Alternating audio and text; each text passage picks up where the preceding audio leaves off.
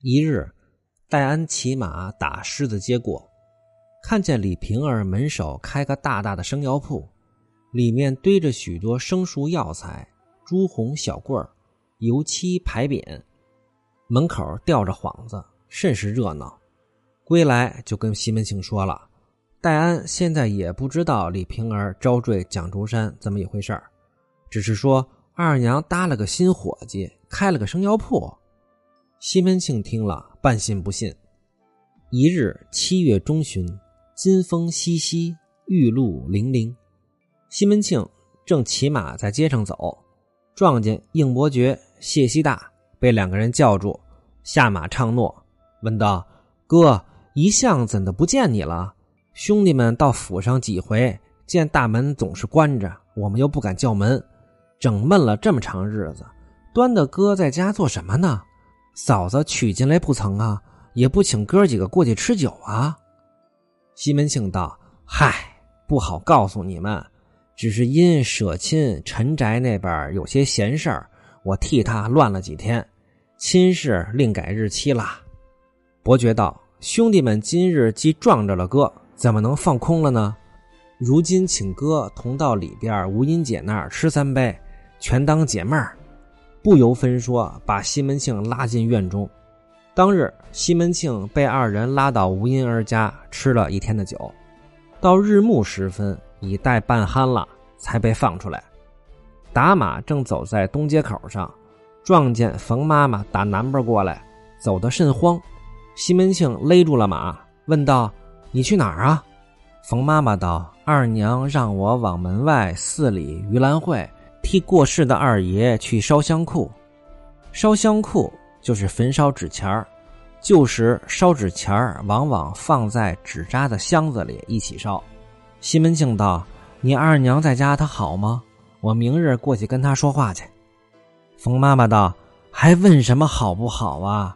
你把个渐渐成成做熟了饭的亲事儿，让别人连锅一起给端走了。”意思就是说，煮熟的鸭子让你西门庆给放飞了。西门庆听了，失声惊问道：“莫不他嫁人了？”冯妈妈道：“二娘那会儿使老身送过头面来，你们家大门天天关着，往你家去了几遍也找不着你。之前我就对大官人说过，叫你这事儿早点动手，可你就是不理呀。如今叫别人把这事儿给做成了，你还说什么呀？”西门庆问。是谁呀？冯妈妈就把半夜三更李瓶儿被狐狸缠着，染了一身的病，看着就要死了，怎的请蒋竹山过来瞧病，吃了他的药，怎么的好了？又怎么的倒插门把蒋竹山给招进来，成了夫妇。而今二娘又拿出三百两银子给他开了个生药铺，从头至尾说了一遍。这西门庆不听便罢，听了气得在马上只是跌脚。叫道：“苦哉！你嫁别人我也不恼，你怎么嫁了那个矮王八呀？他有什么本事娶你啊？”于是，一直打马回家了。刚下马进仪门，只见吴月娘、孟玉楼、潘金莲并西门大姐四个妇女在前厅天井内月下正跳马索呢。跳马索就相当于现在的跳绳。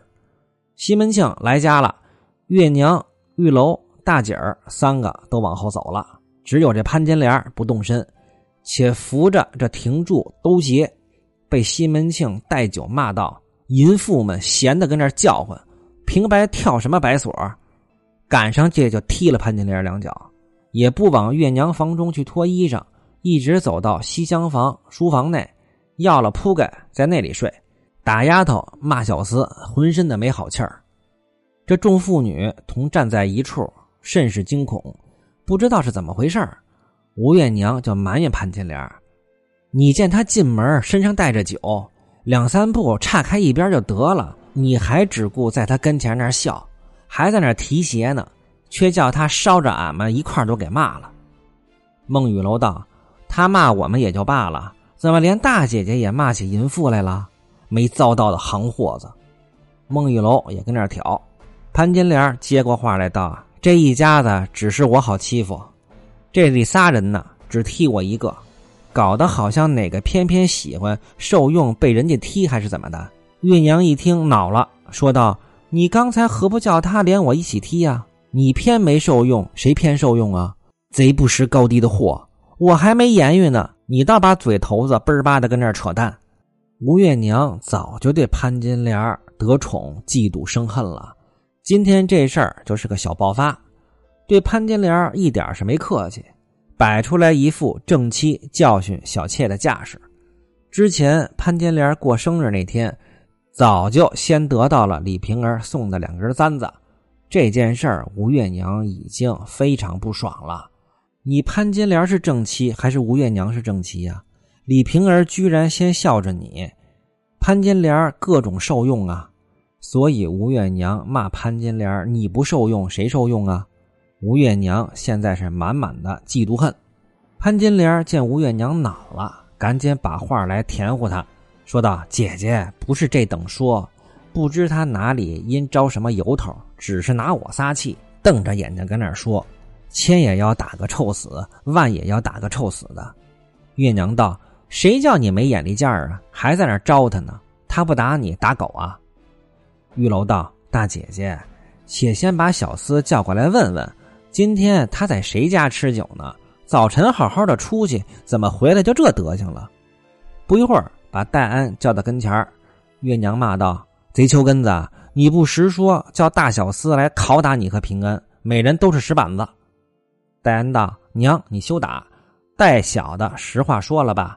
爹今日和应二叔们都在院里吴家那吃酒呢，散了，在东街口上撞见了那个冯妈妈。”说花二娘等爹不去，嫁了那个蒋太医了。爹这一路上恼的是不要不要的。月娘道：“信那没廉耻的歪淫妇，浪着嫁了汉子，来家拿人撒气。”吴月娘也嫉妒李瓶儿，也恨他背着自己早就跟潘金莲勾搭连环，还有他藏了一屋子人家李瓶儿家的宝贝，也想赖，占人家东西不想还的人，最恨的就是东西的主人。现在的人也这样。戴安道：“二娘没嫁蒋太医，是把蒋太医倒插门招进去的。如今二娘给了他本钱，开了个好不兴旺的生药铺呢。我来家告诉了爹，爹还不信呢。”孟玉楼道：“论起他来，他们家男子汉死了多少时候了？孝服还没满呢吧？怎么就嫁人了？这可使不得呀！”这孟玉楼今天也是昏了头了，失言了。你也不想想你自己，月娘道：“如今这年月，论的什么使得使不得的？汉子孝服未满，浪着嫁人的也不是他一个。淫妇成日和汉子酒里眠、酒里卧的人，他原守的什么贞洁？”月娘这一句话，一棒子打着两个人。孟玉楼跟潘金莲都是孝服不满再嫁人的，听了这话，未免个人怀着惭愧。都走了，不在话下。这吴月娘一点涵养都没有，典型的说话没溜这话多招人记恨呢。正是不如意事常八九，可与人言无二三。却说西门庆当晚在前边厢房睡了一夜，到次日早晨起来，把女婿陈静济安在他花园中，同奔四管工记账，把来招换下来，叫他看大门。西门大姐儿白日里便在后边跟吴月娘众人一处吃酒，晚上去前边厢房中睡。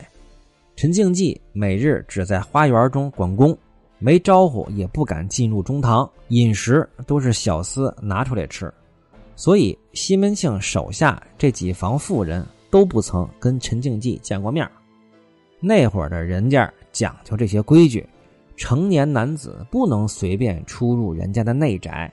这是忌讳，不管是谁。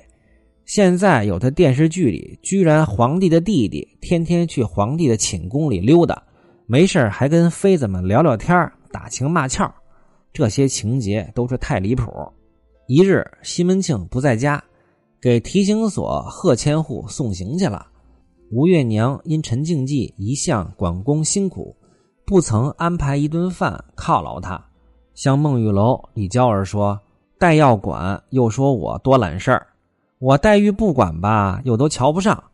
人家孩子在你家这儿住呢，每天早起晚睡，辛辛苦苦替你这家忙前忙后，这么辛苦，犒劳犒劳人家能怎么的？”玉楼道：“姐姐，你是个当家的人，你不上心，谁上心呢？”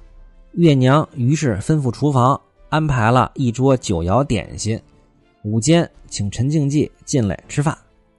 这陈静济撇了工程，叫奔四看管，竟到后边参见月娘，作揖毕，旁边坐下了。小玉拿茶给他吃了，拿蔬菜按酒上来。月娘道。姐夫每日管工辛苦了，要请姐夫进来坐坐。白见也不得个闲。今日你爹不在家，也没事儿，制了一杯水酒，全与姐夫酬劳酬劳。这吴艳娘办事儿真的是没分晓，不像个正妻的样子，经常干这种二百五的事儿，把这女婿小伙请进了内宅。按那个年代的标准，应该是有点出格了。陈静记道：“儿子蒙爹娘抬举，有甚劳苦的？让娘这等费心。”月娘让小玉去把大姐也请过来坐坐，就是陈静记的老婆西门大姐儿。小玉道：“大姐使着手呢，马上就来。少请。”只听得房中有人抹牌，陈静记便问：“谁跟那儿抹牌呢？”月娘道：“是大姐儿跟玉箫丫头在那儿弄牌呢。”陈静记道：“你看他真的没分晓，娘这里呼唤他不来，他却在房中那玩牌。不一会儿，大姐掀帘子进来了，对面坐下一块儿的喝酒。月娘便问大姐儿：‘陈姐夫会不会看牌啊？’大姐儿道：‘他也知道些香臭。’月娘以为陈静记是个至诚的女婿，却不知道这小伙子诗词歌赋、双陆象棋、拆牌倒字儿。”无所不通，无所不晓。月娘便道：“既是姐夫也会玩牌，何不进去，咱们一块看看？”陈静记道：“娘和大姐看吧，儿子不敢。”月娘道：“姐夫至亲，怕怎的？”一面进入房中，只见孟玉楼正在床上看牌呢。见陈静记进来了，抽身就要走。孟玉楼还是个懂理儿的人。月娘道：“姐夫又不是别人，见个理儿吧。”向陈静记道：“这是你三娘。”那陈静记慌忙躬身作揖。孟玉楼还了万福。当下孟玉楼大姐三人一块抹牌，陈静记在旁边观看。抹了一会儿，大姐输了下来了，陈静记上来玩。